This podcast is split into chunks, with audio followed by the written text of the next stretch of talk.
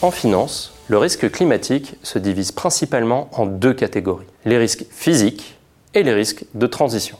Les risques physiques sont directement liés aux impacts du changement climatique, tels que les catastrophes naturelles et les variations extrêmes de température. Des études ont démontré que les activités humaines augmentent significativement la probabilité et l'intensité de ces phénomènes climatiques. Exacerbés par les changements climatiques, ces phénomènes ont de graves répercussions financières, mettant en évidence l'impact économique direct de la dégradation de notre climat.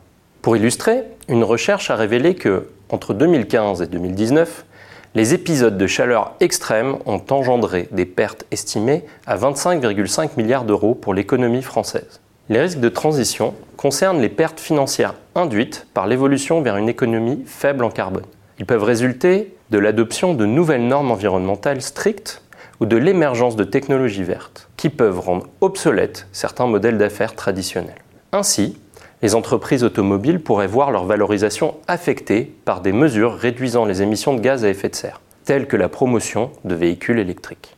L'Union européenne vise par exemple à éliminer les émissions de CO2 des voitures neuves d'ici 2035, entraînant l'arrêt de la vente de véhicules thermiques. Cela peut donc augmenter les coûts et affecter négativement les performances financières des entreprises du secteur automobile en Europe. Les entreprises, notamment dans le secteur énergétique, et les investisseurs, comme les fonds de pension, doivent activement évaluer et gérer ces risques en adaptant leur stratégie et modèle d'affaires. Une action forte pour limiter le changement climatique peut augmenter les risques de transition tout en réduisant les risques physiques. A l'inverse, une action peut limiter les risques de transition, mais exacerber les risques physiques. En conclusion, une gestion proactive de ces risques pourrait s'avérer bénéfique à la fois pour l'environnement et pour la stabilité financière à long terme.